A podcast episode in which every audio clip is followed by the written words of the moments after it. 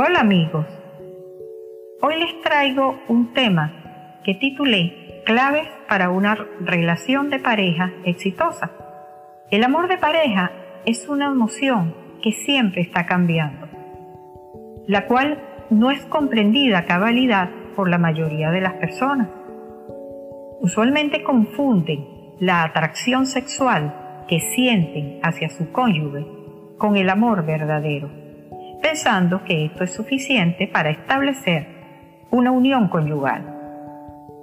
Debido a esto, muchas de estas uniones no perduran en el tiempo, porque la atracción sexual por sí sola no es suficiente para perpetuar la unión de dos personas, con diferentes formas de ser, de vivir y de ver la vida.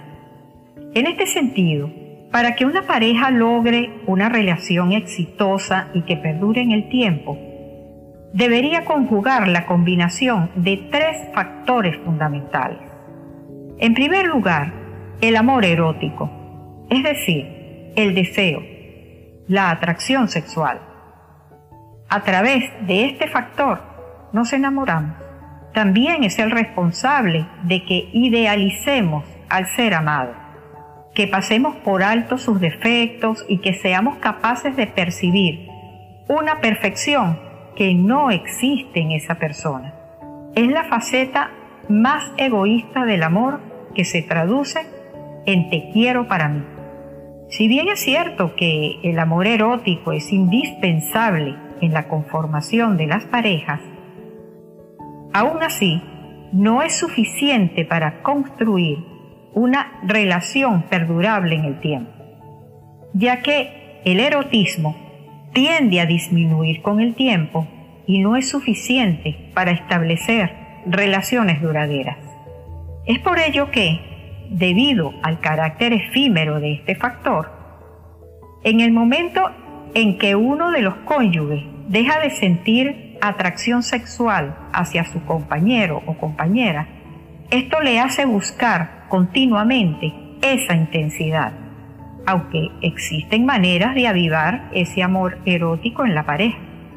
En consecuencia, muchas personas prefieren buscarlo fuera de la relación, abandonando a su pareja o siendo el infiel. Tienen la ilusión de que el nuevo amor será distinto. La mala noticia es que éste también acabará disminuyendo tarde o temprano. En segundo lugar, el amor admirativo, es decir, ya no es solamente el yo, sino también el tú.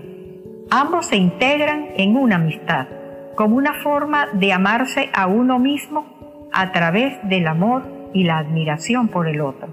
Es esa emoción que te genera la alegría de compartir, de estar juntos, de realizar proyectos en común, sentir que tu mejor amigo o amiga es tu pareja y sentir alegría de que él o ella existan. Un aspecto importante de este factor es la lealtad y también el compromiso. Nunca traicionar. Aprender a exponer nuestras diferencias con amor y empatía.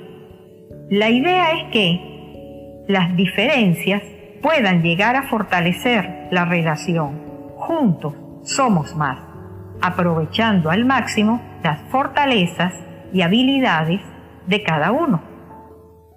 Por último, el tercer factor es el amor compasivo. Es el amor desinteresado e incondicional.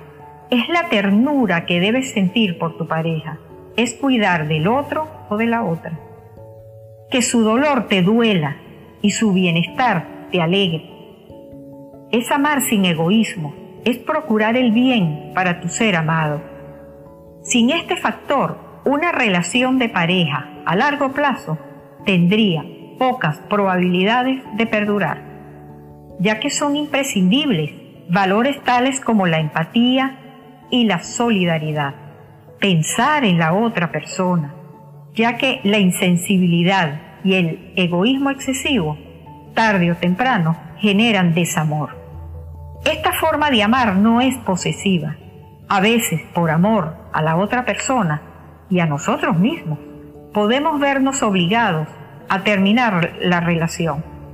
Para concluir, entendiendo estos tres tipos de amor que he venido exponiendo, podemos comprender que no se trata de ser amados, se trata de desarrollar estos tres amores en nosotros. Conseguir el amor completo requiere de un equilibrio justo entre estos tres factores. La fórmula adecuada para tener una buena relación es algo que cada pareja deberá inventar, combinando las dosis adecuadas de cada componente, dependiendo de cada momento y situación que se presente en su relación de pareja. Erich Fromm ve el amor como un arte. En su libro El arte de amar, describe que todo arte se puede aprender. Por lo tanto, si el amor es un arte, podemos aprender a amar. Bueno amigos, gracias por su atención. Hasta el próximo audio.